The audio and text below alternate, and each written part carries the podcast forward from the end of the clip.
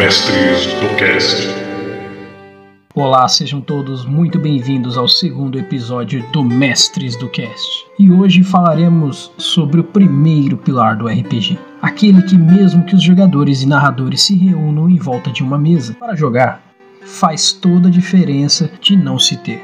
Hoje falaremos sobre os sistemas de RPG. Então vamos ver quais são as definições, o porquê é tão necessário um sistema para um jogo de RPG.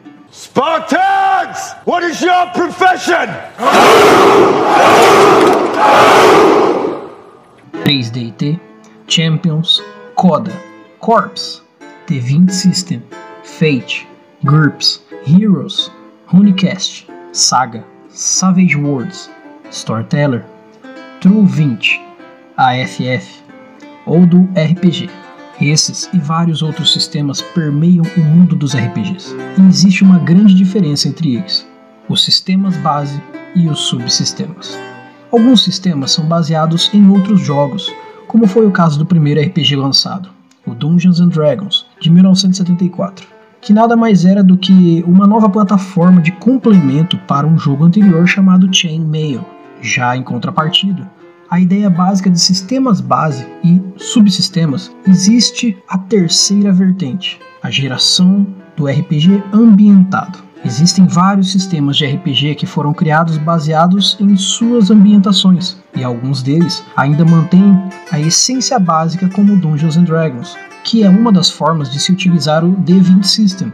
Por agora, em sua quinta edição, ainda mantém o cunho medieval.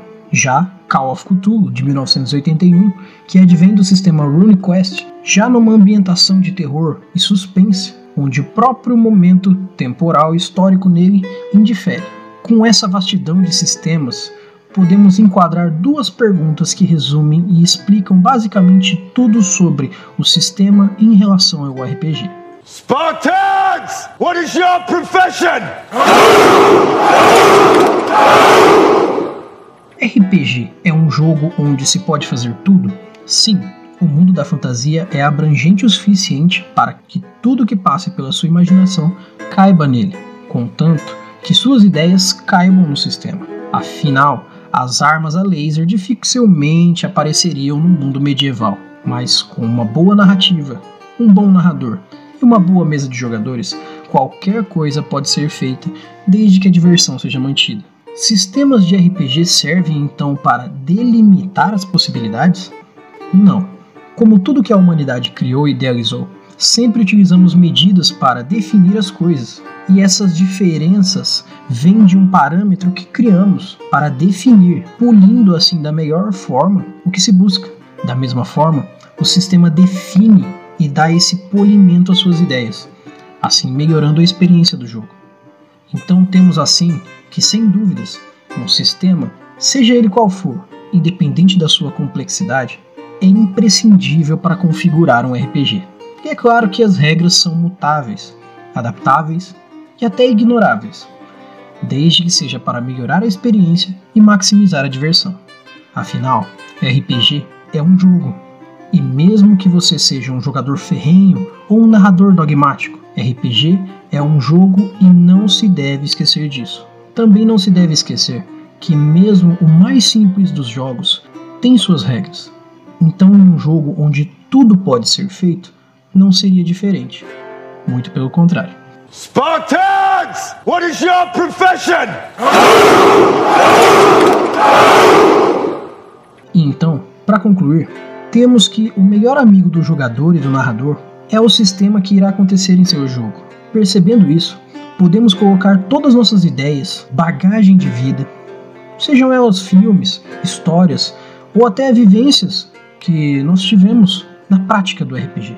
Afinal, poderemos moldar essas ideias ao que se enquadra no mundo e sistemas que estamos jogando, se o conhecermos bem. Mas para que isso aconteça, é necessário que os jogadores e narradores se doem um pouco para o jogo seja lendo livro, conversando com jogadores ou narradores, ou até vendo vídeos que lhe proporcionem o conhecimento pelo sistema.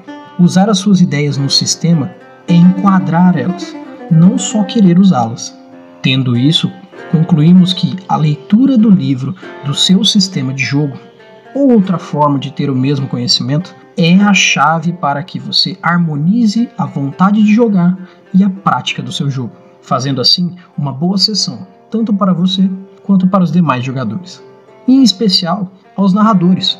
Leiam, leiam muito, conversem sobre, se aprofundem, façam do sistema que você vai usar uma extensão do seu corpo, pois só assim você irá narrar e ter ideias com fluidez o suficiente para que os jogadores se divirtam e você também. Spartans! What is your profession?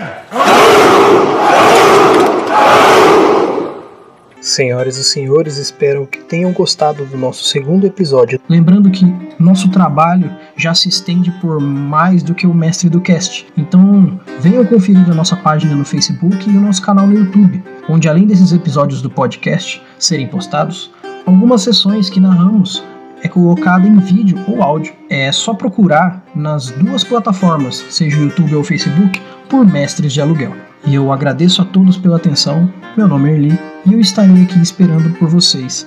Nos vemos no nosso próximo episódio. Até mais.